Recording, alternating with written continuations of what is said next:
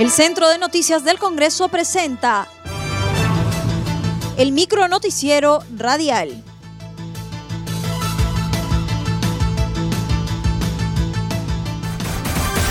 ¿Cómo están amigos? Les saluda Rómulo Vargas. Hoy es lunes 1 de febrero del 2021 y estas son las principales noticias del Congreso de la República.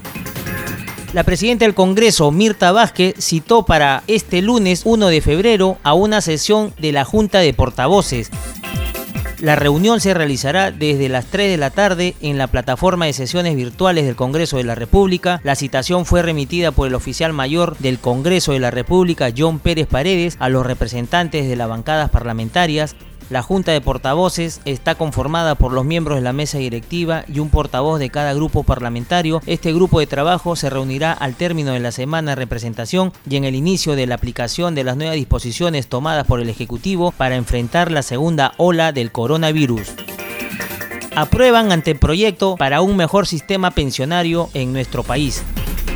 En entrevista a CNC Radio, la presidenta de la Comisión de Reforma Integral del Sistema Pensionario, Carmen Omonte, dijo que los integrantes del grupo de trabajo han aprobado un anteproyecto que modificaría la norma de pago de los aportantes.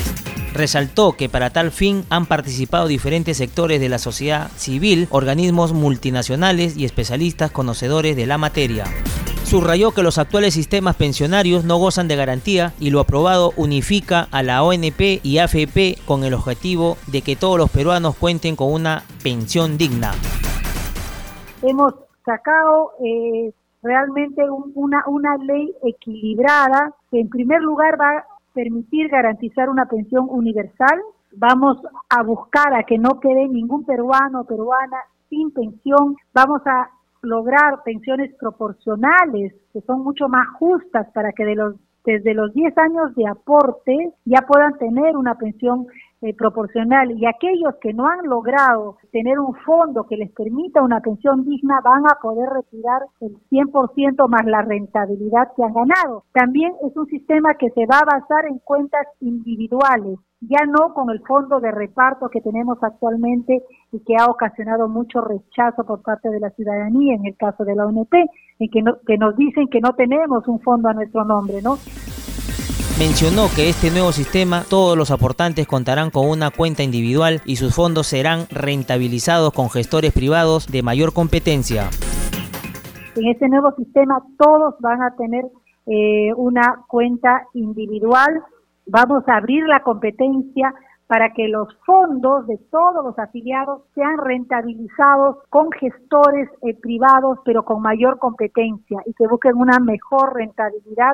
Vamos a reducir esas comisiones que hoy son altísimas y que significan cerca del 30% de los fondos se nos van en comisiones. Eso se está corrigiendo. Eh, estamos eh, creando una autoridad del sistema integral de pensiones estatal que va a articular que va a articular para que todo este esquema, todo este sistema funcione a favor del afiliado. Entonces yo creo que eh, se debe de tener la tranquilidad, la serenidad de que es un sistema que va a funcionar mucho mejor de lo que tenemos actualmente.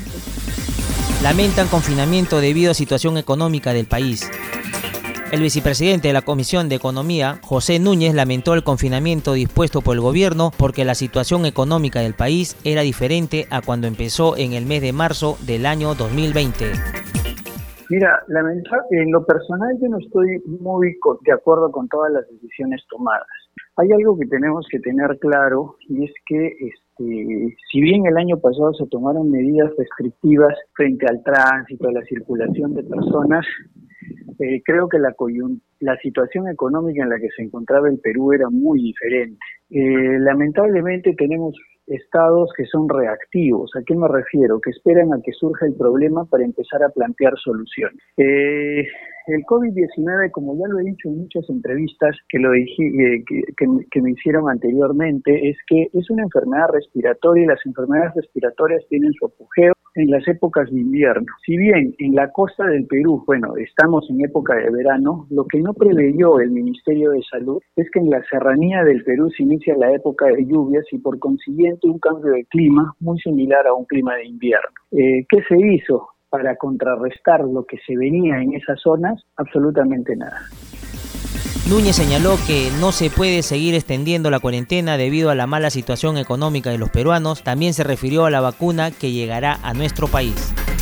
Ya no podemos seguir eh, extendiendo las cuarentenas porque nuestra economía pende de un hilo. Eh, ahorita es muy importante tratar de mantener los pocos puestos de trabajo que quedan. No todos son funcionarios públicos, no todos pueden quedarse haciendo trabajo remoto. El otro gran problema que tenemos es que este, el 80% de nuestra población es informal y vive el día a día. Entonces, por lo que yo veo, Mira, ahora en el mes de febrero va a llegar un millón de dosis de vacunas. La población del Perú son 30 millones de dosis, 30 millones de habitantes, se requerirían 30 millones de dosis.